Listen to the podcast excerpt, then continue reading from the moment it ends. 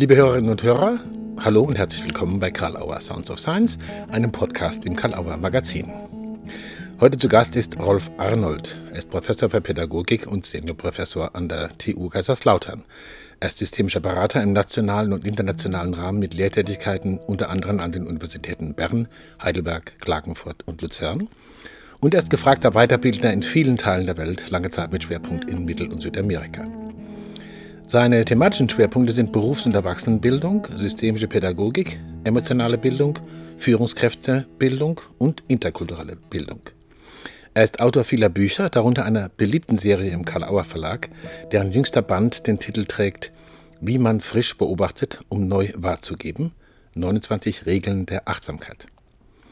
Was hat es mit dem Begriff Wahrgeben auf sich? Was macht das mit unseren Erwartungen an alles, was wir gern Gewissheit nennen? Wie entwickeln wir unser Bewusstsein und unsere tägliche Praxis des Kommunizierens mit anderen und mit uns selbst so weiter, dass Verträglicheres dabei passieren kann? Wie geht man da dran? Darüber sprechen wir mit Rolf Arnold heute bei Karl Auer Sounds of Science. Viel Spaß. Hallo und herzlich willkommen, lieber Rolf Arnold, zu Karl Auer Sounds of Science wieder. Schön, dass du dir die Zeit nimmst, mit uns wieder zu sprechen. Hallo. Ja, vielen Dank für die Einladung. Sehr gerne. Die hat natürlich einen ganz äh, aktuellen Kontext, äh, von dem aus viele Kontexte aufgehen. Dein neues Buch, wie man frisch beobachtet, um neu wahrzugeben. 29 Regeln der Achtsamkeit. Das ist ja ein Muster, das man von dir schon kennt aus verschiedenen anderen Büchern. 29 Regeln, es ging um Führung, es ging um Liebe, äh, es ging um Lernen auch mal und Lehren. Ähm, und jetzt geht es um Achtsamkeit. Und äh, es steht im Haupttitel der Begriff wahrzugeben drin. Damit würde ich gerne anfangen und dann in so ein paar Tipps reingehen, die, die mich. Ich habe das Buch hier bei mir liegen und äh, bin permanent im Rumblättern drin und würde das gerne weitermachen im Gespräch mit dir. Also erstmal der Begriff äh, Wahrgebung, um von dort vielleicht zur Achtsamkeit zu kommen. Der ist ja mhm. vom Gunter Schmidt irgendwann mal, sagst du auch, eingeführt worden. Was bedeutet für dich, was macht das für einen Unterschied, von Wahrgebung zu sprechen oder wahrzugeben? Ja. Ja, wie du richtig sagst, ist das ja ein sehr gelungenes äh, Sprachspiel oder Wortspiel von Gunter Schmidt äh, zu dem ganzen Thema von Erkennen, Beobachten, Beurteilen. Und dieses Wort Wahrnehmung, was es ja nicht gibt, was sozusagen eine Gunter Schmidtsche Erfindung ist, mhm. macht ziemlich deutlich, dass das Wahrnehmen sich nicht vergleichen lässt mit einem Fotografiervorgang. Wir mhm. fotografieren die Umwelt nicht so, wie sie ist, sondern, um mein Lieblingszitat aus dem Talmud hier aufzugreifen, sondern wie wir sind. Das heißt, das, was uns der Fall zu sein scheint, ist zu einem hohen Prozentsatz, einige Hirnforscher wissen das genauer, zu 80 oder 98 Prozent, durch das bestimmt, sei es nur in den Farbtönen, in den Konnotationen, was wir in unserem inneren Regalsystem schon an Erfahrungen in uns tragen. Von daher ist Wahrnehmen klingt wie nach Fotografieren und Wahrgeben macht diesen 80% Anteil sehr schön deutlich. Mhm. Und da beginnt für mich alles im Grunde genommen. Da beginnt für mich die Liebe, die Erziehung, das Lernen und auch die Führung mhm. und auch die Selbstreflexion.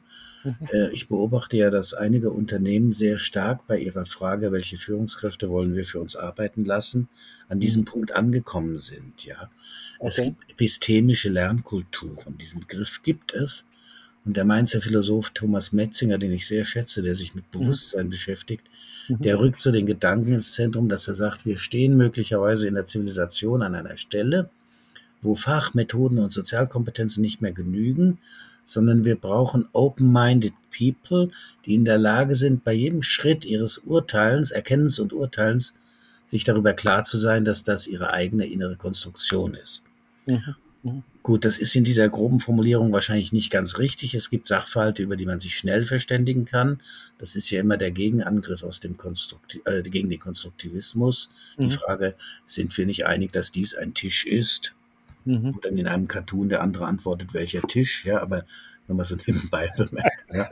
Mhm. Also in, im Bereich des sozialen Miteinanders, ich habe die Bereiche gerade genannt, wo sich auch die 29 Regelbücher drauf beziehen, mhm. haben wir es in hohem Maße mit unseren eigenen emotionalen und kognitiven Erinnerungen im mhm. Prozess der Wahrgebung, Wahrnehmung zu tun, deshalb Wahrgebung. Mhm.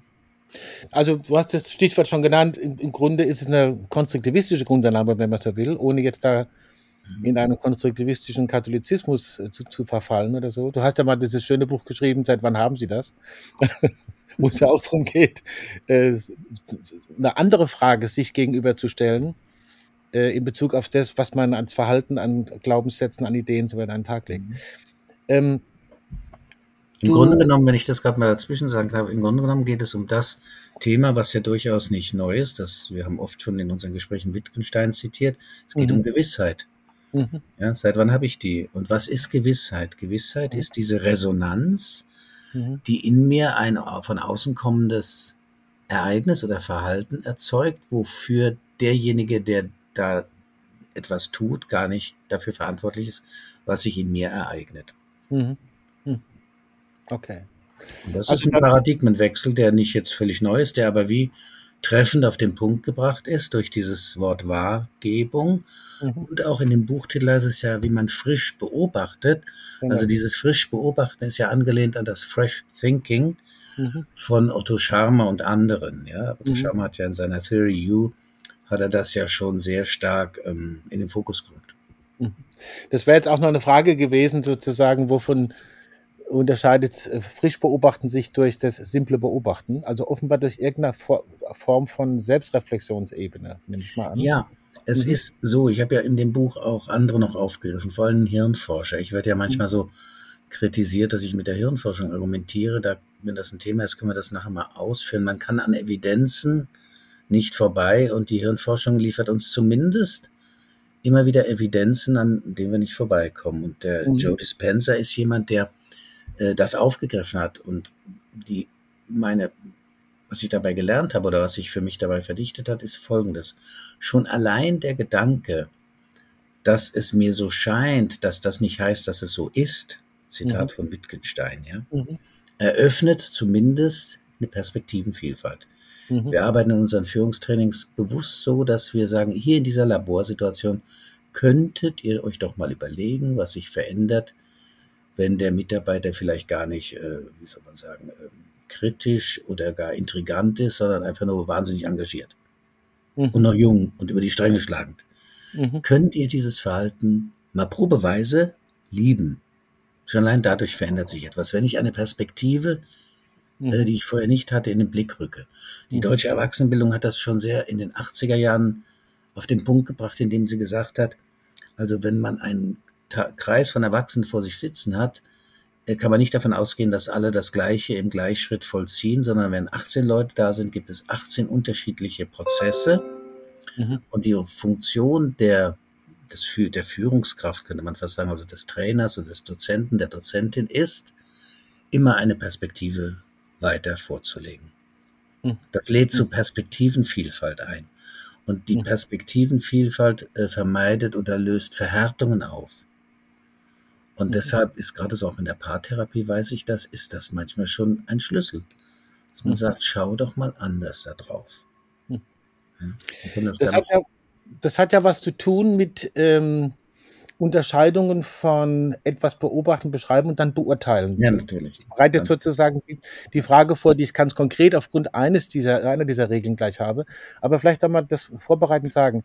Beurteilen ist mhm. äh, etwas, was geschieht, aber was man mit Vorsicht machen sollte, oder sollte man es ganz vermeiden? Was denkst du? Also mir scheint es so zu sein, wenn man auch so anthropologische Studien liest und so, gerade der Tomasello, der sich mit den großen Affen beschäftigt und so, dass dieses ähm, Beobachten durch Beurteilen, das ist in einer Sekunde genau das Gleiche. Wir beobachten beurteilend. Das Urteil ist schon in uns, während wir beobachten. Wir beobachten sozusagen durch unsere bisherigen Erfahrungen und beurteilen. Das mhm. war überlebenswichtig. Ja, mhm. wenn man da einen Schatten im Gebüsch sah, hat man gleich äh, den Speer reingeschmissen und vielleicht war es ja nur jemand, der einem ein Abo verkaufen wollte oder so, ja. Verstehst du? Und diese, diese, das ist ja das, was Otto Schama und andere schon früh in den Blick genommen haben. Der sagt, die sagen, die Unternehmensumwelten verändern sich so rasant, dass wir mit diesem, wir beurteilen das, was da kommt, mal aufgrund unserer Erfahrungen nicht weiterkommen. Da gehen ganze Firmenimperien zugrunde. Mhm. Du weißt ja, ich komme aus Kaiserslautern. Mhm. Die Firma Pfaff, ehemalig fast 6000 Mitarbeiter, größter Arbeitgeber der Stadt, die ist verschwunden praktisch von der Bildfläche. Mhm. Ja, Kodak, andere Firmen sind auf Managementfehler ähm, zurückzuführen, die im Grunde genommen darauf zurückzuführen sind, dass man stolz auf seine Erfahrung war und entsprechend das Neue versucht hat, mit der alten Brille zu beurteilen. Mhm. Und da einen, wie soll ich sagen, nach Möglichkeiten zu suchen, dass man zumindest manchmal auch erst nachdem man schon beurteilt hat, nochmal eine Kurve zu drehen, stop and think, mhm. zurückrudern. Mhm, genau. Das ist, das ist das, worum es geht. Da, da, da bin ich, das ist, der, ist die Regel Nummer 5 oder Tipp Nummer 5, kann man sagen. Übe dich im Zurückrudern, wenn dir eine vorschnelle Beurteilung entschlüpft ist. Ja. Ähm, was braucht man dazu, zu diesem Zurückrudern? Also du gibst ja immer schön dezidierte Übungsanleitungen, auch wo man das so nachgucken kann. Vielleicht hier mal so, so kurz, wie es halt geht. Sozusagen, erstens mal muss man erst mal gemerkt haben, dass man da, dass eine Beurteilung am entschlüpft ist. Und äh, was braucht man, um gut zurückrudern zu können und nochmal neu anzufangen? Ja, das ist eine, das ist eine gute Frage, die man wahrscheinlich pauschal gar nicht beantworten kann. Das ist je nach je nach Person, mit der man es zu tun hat, ist das unterschiedlich. Also wenn man auf ganz rigide Menschen stößt, denen fällt das ganz besonders schwer, ja. Dahinter ist ja eine persönliche Schwäche oder eine Unsicherheit. Und da hast du es wirklich schwer. Da kannst an, in solchen Fällen kannst du nach meiner Erfahrung in der Praxis so unterwegs sein, dass du von deinen eigenen äh, Schwächen redest, von deinen eigenen Misserfolgen und wie dir das hundertmal passiert ist und dass du dich wunderbar mit auskennst und es dir noch heute passiert mhm. dass du eben äh, rasch zu schnell, äh, schnelles Denken, langsames Denken spielt ja auch rein, zu schnell urteilst, weil das stammesgeschichtlich in dir verankert ist. Mhm. Aber dass man nicht daran stirbt, wenn man dann mal nachdenkt, reflektiert und auch sich einfach mal andere Möglichkeiten aufschreibt oder in einer kollegialen Beratung von anderen Teilnehmern äh, sich nennen lässt. Die kollegiale Beratung, die setzen wir sehr häufig ein, das ist ja ein bekanntes Tool die mhm. ist da sehr geeignet. Also wenn du es mit rigiden Menschen zu tun hast, hast du so manchmal wirklich alle Hände voll zu tun. Meine Erfahrung ist aber auch, dass wir bei vielen Menschen wie offene Türen einrennen, wenn man das mal so auf den Punkt bringt. Das ist ja auch, da gibt es ja auch Fälle, die sind zum Totlachen, ja, mhm. wenn man den anderen verwechselt. Ich habe ja in meinem Buch Liebe geschrieben, einen Satz, der mir oft äh, zitiert wird oder um die Ohren gehauen wird. Wir können den anderen nicht erkennen, sondern nur verwechseln. Mhm, ja, genau. Mhm. Und wenn ich jetzt meine Ehefrau oder Freunde liebe, dann habe ich immer diese Verwechslung auch in mir. Und das mhm. kann ich wie, zumindest in den, in den Rückruderprozessen kann ich das nochmal, ähm, kann ich mir das klar machen. Mhm. Und es öffnet sich ein ganz anderer Blick. Mhm. Ja. Das ist da, da, an der Stelle schwappt auch Psychoanalyse und weiß ich was, Transaktionanalyse mit rein. Wir mhm. agieren ja, wenn wir so spontan unterwegs sind, im Alltag ganz häufig in diesem mit diesen hirnphysiologischen mhm. Prozessen, mhm. dass wir, wenn wir erkennen, erinnern wir uns gleichzeitig. Mhm. Es gibt so einen amerikanischen Hirnforscher, der das Wort der Erinnerung da reingebracht hat. Der sagt, wahrnehmen ist ein Erinnern. Mhm. Das ist, das ist ein alter konstruktivistischer Sachverhalt. Es gibt ja diese schöne Geschichte von Kolumbus, der berichtet hat, dass die ähm, Indios, als seine Schiffe da ankamen, diese vier, fünf mhm. oder drei, ich weiß gar nicht mehr, die haben die gar nicht gesehen. Die haben die nicht gesehen, weil da keine e-, Erinnerung war. Nur die Schamanen hätten die gesehen, weil die waren gerade drauf.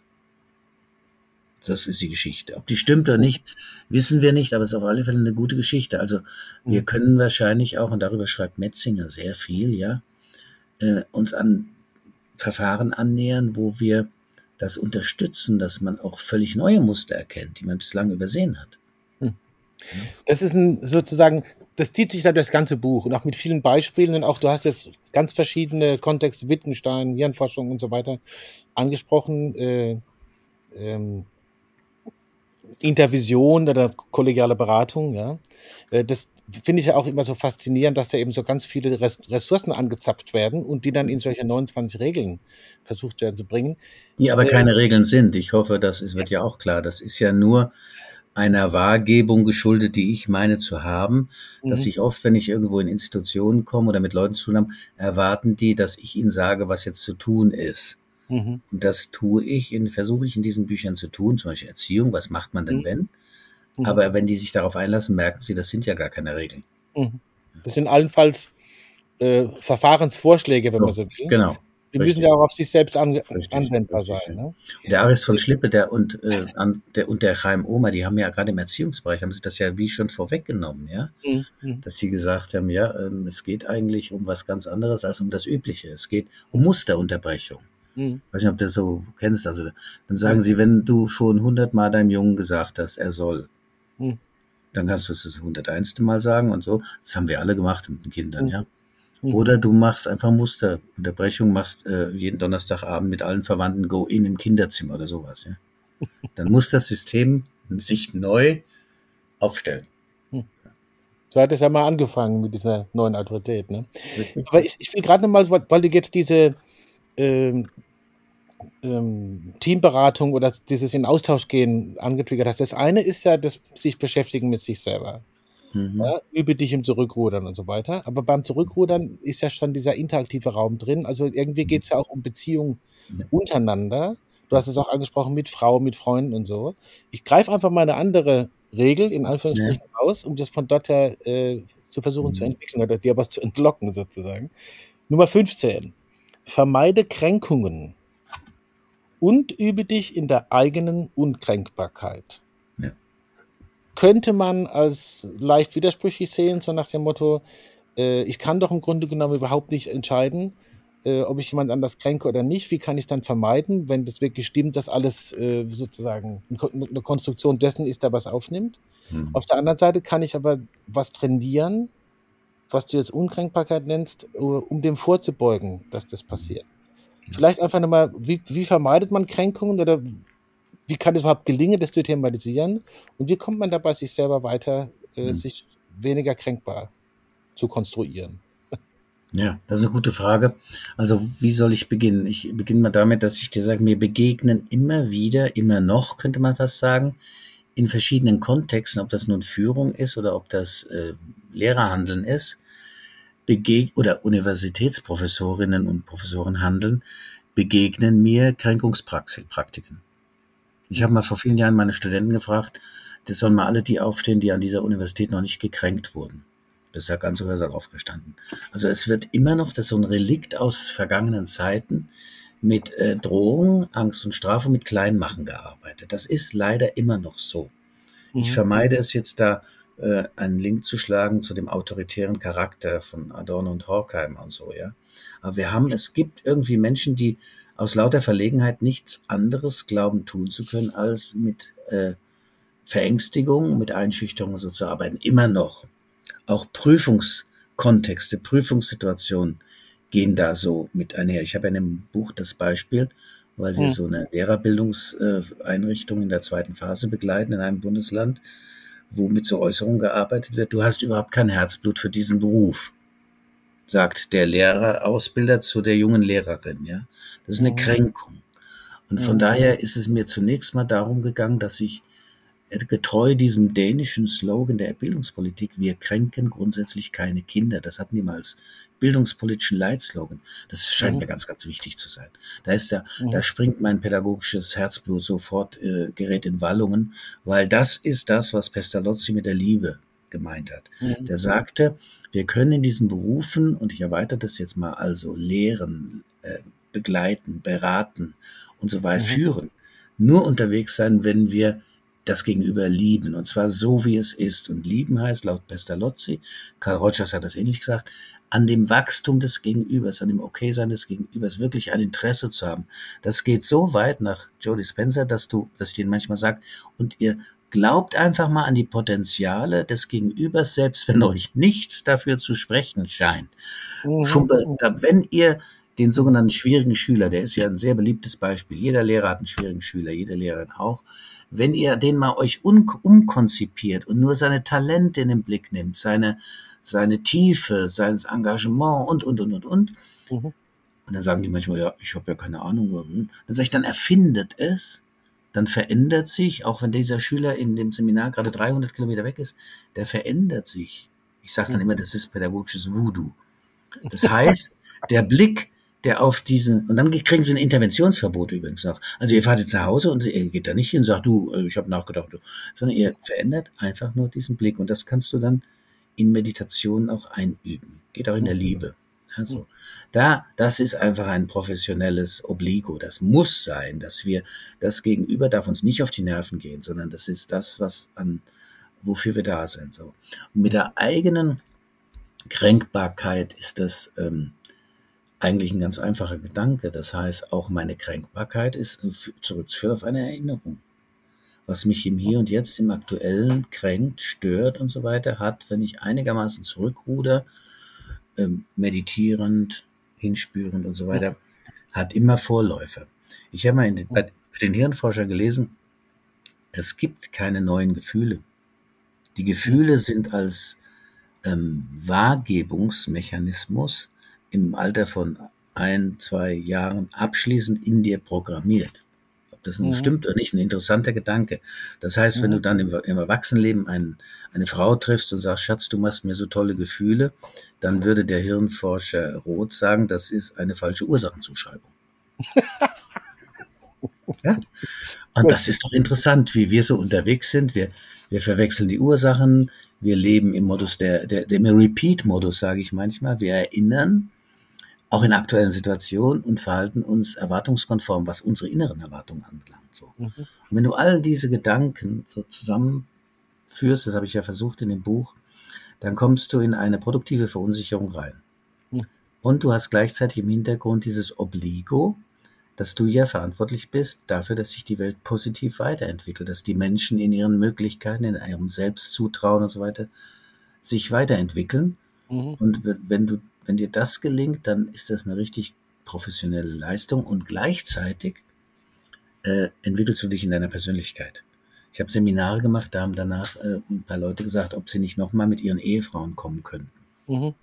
Ja, weil natürlich in der Nahbeziehung mit einem Partner ist das natürlich tagtäglich. Mhm. Ich verwechsle dich. Ja? Ich sehe dich, dich nicht so, wie du bist, mhm. Talmud, sondern so, wie ich bin. Mhm. Verzeih mir. Und in diesem Verzeihen zu leben, darum geht es eigentlich. Und an der eigenen Kränkbarkeit, also ich träume davon, äh, irgendwann völlig unkränkbar zu sein. Das so wie dein phänomenale äh, Dasein ist, wenn wir die wahrnehmen, bist du da ziemlich weit gekommen. Aber das ist jetzt ein anderes Thema.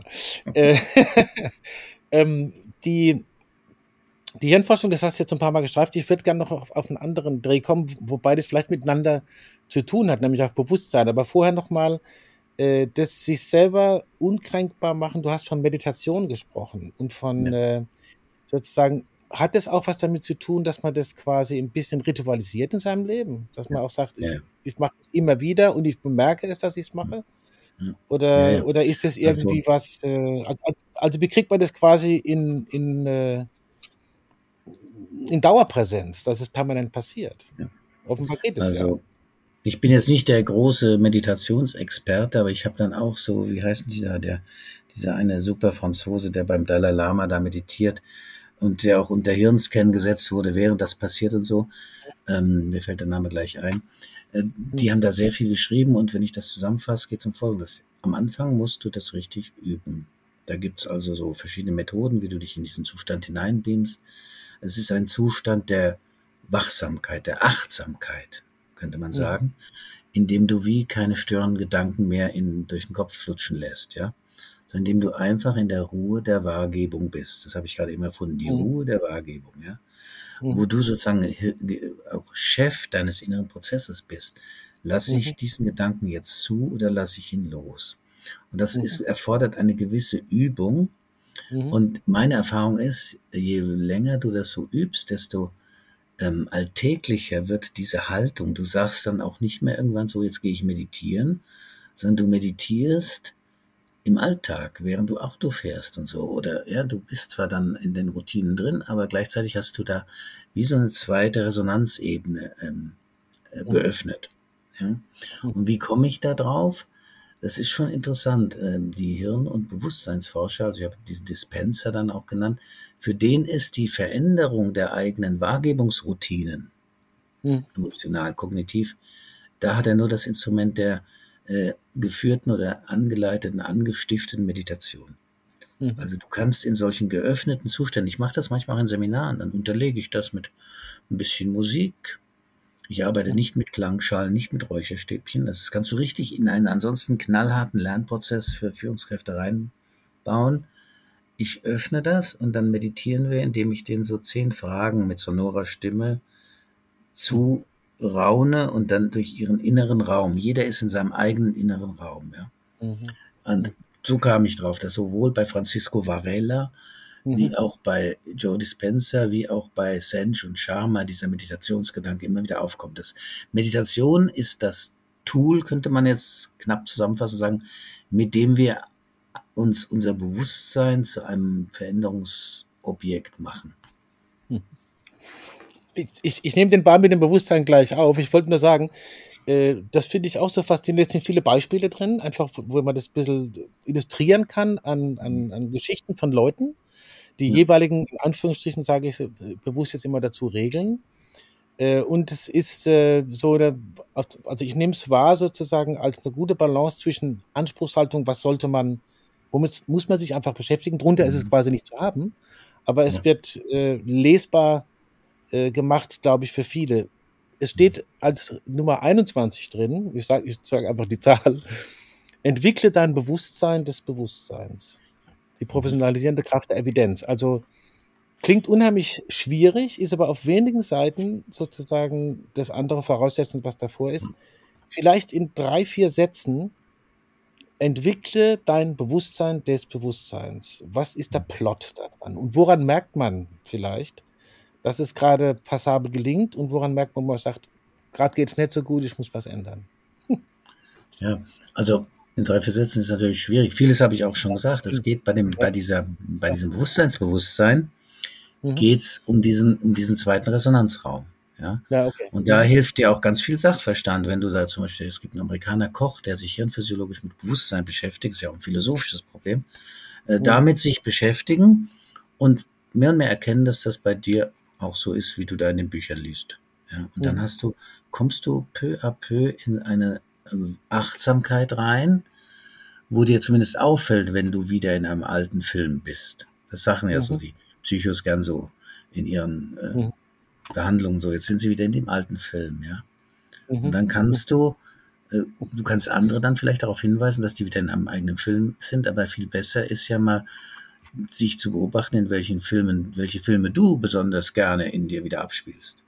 Ja? Mhm. Es gibt doch, das ist ja allen bekannt, ich habe meine eine Supervisorin gehabt, die hat äh, Paartherapie gemacht. Dann sagte die zu mir, Rolf, es ist so, wenn dann sitzen die Männer nach ihrer dritten Scheidung vor mir und wiederholen im Originalton genau das, was sie bei der ersten und zweiten gesagt haben. Es waren aber andere Personen beteiligt. Hm. Ja?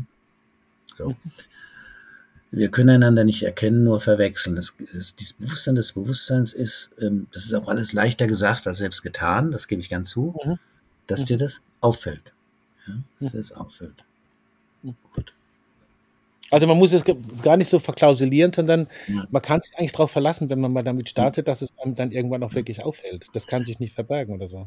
Richtig, genau. Also ich habe zum Beispiel, manchmal sind ja so magische Worte, sind ja interessant. Ich habe zum Beispiel, arbeite ich ja oft mit diesem Buchtitel. Seit wann haben Sie das? Ja, Und genau. ich, ich habe immer, wenn die Leute nichts mitnehmen aus dem Seminar, das nehmen sie mit in mhm. ihre, in ihre Alltagspraxis. Und dann, dann höre ich dann so, wie sie berichten, habe ich den gefragt, seit wann er das hat und dann so. Ja? Mhm. Und das musst du dich natürlich selbst fragen. Mhm. Seit wann habe ich das? Mhm. Und ich habe schon den Eindruck, dass mit dem, was der Thomas Metzinger so andeutet und andere Bewusstseinsphilosophen, dass wir auf eine zivilisatorische Entwicklung hinlaufen, wo dieses Ich kann mit meinem Bewusstsein, dem bin ich nicht nur ausgeliefert, indem ich die Filme wiederhole im Repeat-Modus, immer auf Repeat drücken, kann ich umgehen in einer Form, dass die mir unbekannte Zukunft mir auch neu und unbekannt in Erscheinung treten kann. Mhm. Das ist so die Grundthese. Mhm. Und das ist ja schon eine wahnsinnige Sache, dass wir, weil das Bewusstsein ist ja durchaus nicht nur etwas Eigenes. Ähm, mhm. Es gibt ja diese Überlegung, haben wir eigentlich ein Bewusstsein, so nach dem Motto, das ist da irgendwo in der Hirnschale, oder sind wir Teil eines Bewusstseins? Mhm. Und was wir jetzt hier machen, wir sind ja jeder, wir sind auch Teil eines Bewusstseins, dass wir mit, dass wir zumindest sprachlich austauschen. Ich klammer jetzt mal die Frage aus, was das eigentlich ist, die Sprache und wie wichtig die für unsere Bewusstseinsentwicklung ist. Ohne das im Außen schon vorgefundene Tool Sprache hätten wir unser Bewusstsein gar nicht, weil das Bewusstsein braucht auch Begriffe und Reflexion mhm. und Austausch natürlich. Das ist schon, das ist schon beachtlich. Das heißt, das hat, hat, soweit wir das überhaupt wissen, haben das nur, hat das nur, haben das nur die Menschen in dieser Form. Ja, so dass auch ein, ein Hegel seine Gedanken zu Papier bringen kann und andere den dann äh, mit ihren inneren Gedanken verbinden und vielleicht sogar ja auch äh, völlig neue Gedanken dann haben, die sie übernehmen und andocken können. Das ist schon ein faszinierender Prozess im Grunde genommen. Ich könnte jetzt sozusagen das nächste aufmachen, ich könnte sofort loslegen über Sprachphilosophie, das spare ich mir jetzt mal das nächste Mal. Ich gucke nämlich auch ein bisschen auf die Zeit, das ist ja mein Job bei diesen Gesprächen mhm. auch. Ähm, ich gehe ja davon aus, dass wir uns wahrscheinlich, wie wir gesagt haben, auch demnächst mal treffen. Dann können wir weitermachen. Aber ich muss dir natürlich die Karl Auer Sounds of Science Sequenzschlussfrage stellen. Ne? Mhm. Gab es irgendwas jetzt, wo du gedacht hast, ach, das thematisieren wir bestimmt oder darin wäre dir gelegen? Das habe ich das weder thematisiert noch gefragt, noch du. Oder gibt es irgendeine Idee, die dir sozusagen jetzt kam, die liegt, ist beiseite gelegt und liegt da noch rum, aber du würdest sie gerne noch ansprechen? Dann wäre es die Chance. Also ich hatte gedacht, dass wir noch ein bisschen stärker über Bewusstsein reden, weil du das ein paar Mal mhm. angedeutet hast, aber wahrscheinlich haben wir schon eigentlich genug darüber geredet. Und mhm. wir werden nie, wie hat Konrad Lorenz das ausgedrückt, so weit kommen, dass wir hinter den Spiegel gucken können. Ja, mhm. Das finde ich auch ein Wahnsinnsgedanken. Viele Philosophen sind ja so unterwegs, dass sie nach einer Letztbegründung suchen. Mhm. Verstehst du? Mhm.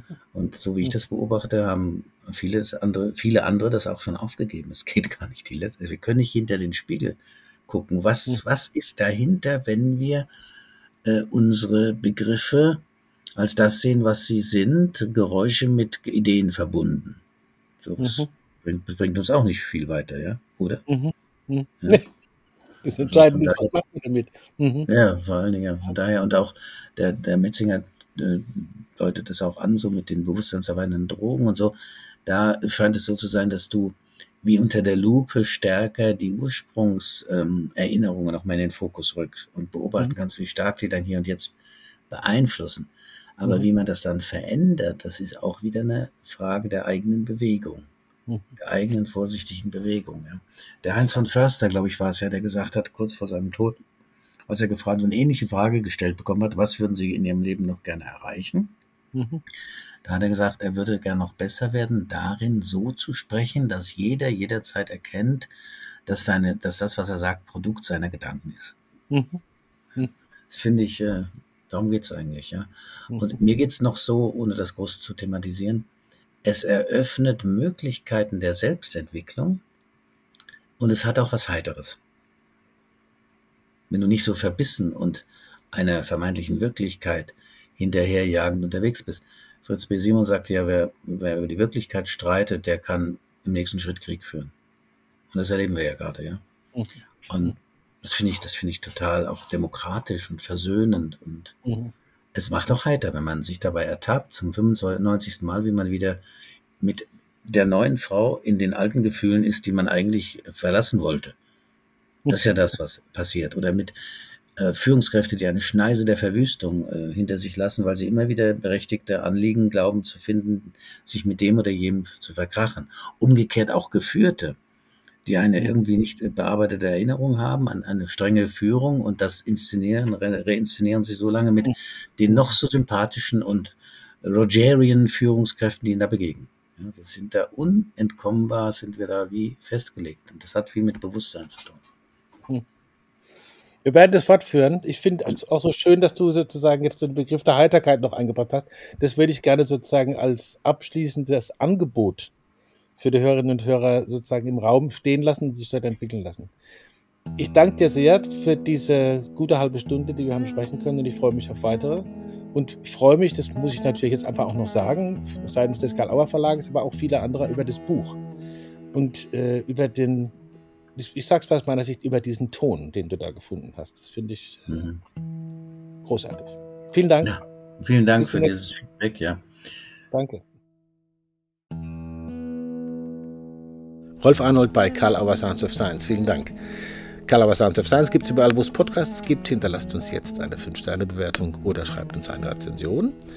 Und wir möchten natürlich wie immer hinweisen auf die weiteren Podcasts im Karl Magazin, allen voran die Autobahn-Universität und Heidelberger Systemische Interviews, Sich sicher sein, Frauen führen besser und Formen Reloaded mit Fritz B. Simon. Dies und vieles andere regelmäßig im Karl Magazin auf karl-auer.de und besuchen Sie auch gerne unsere gesamte Website natürlich, stöbern im Programm mit den aktuellen Neuerscheinungen und dem Magazin. Danke für die Aufmerksamkeit für heute und bis zum nächsten Mal bei Karl Auer Sounds of Science.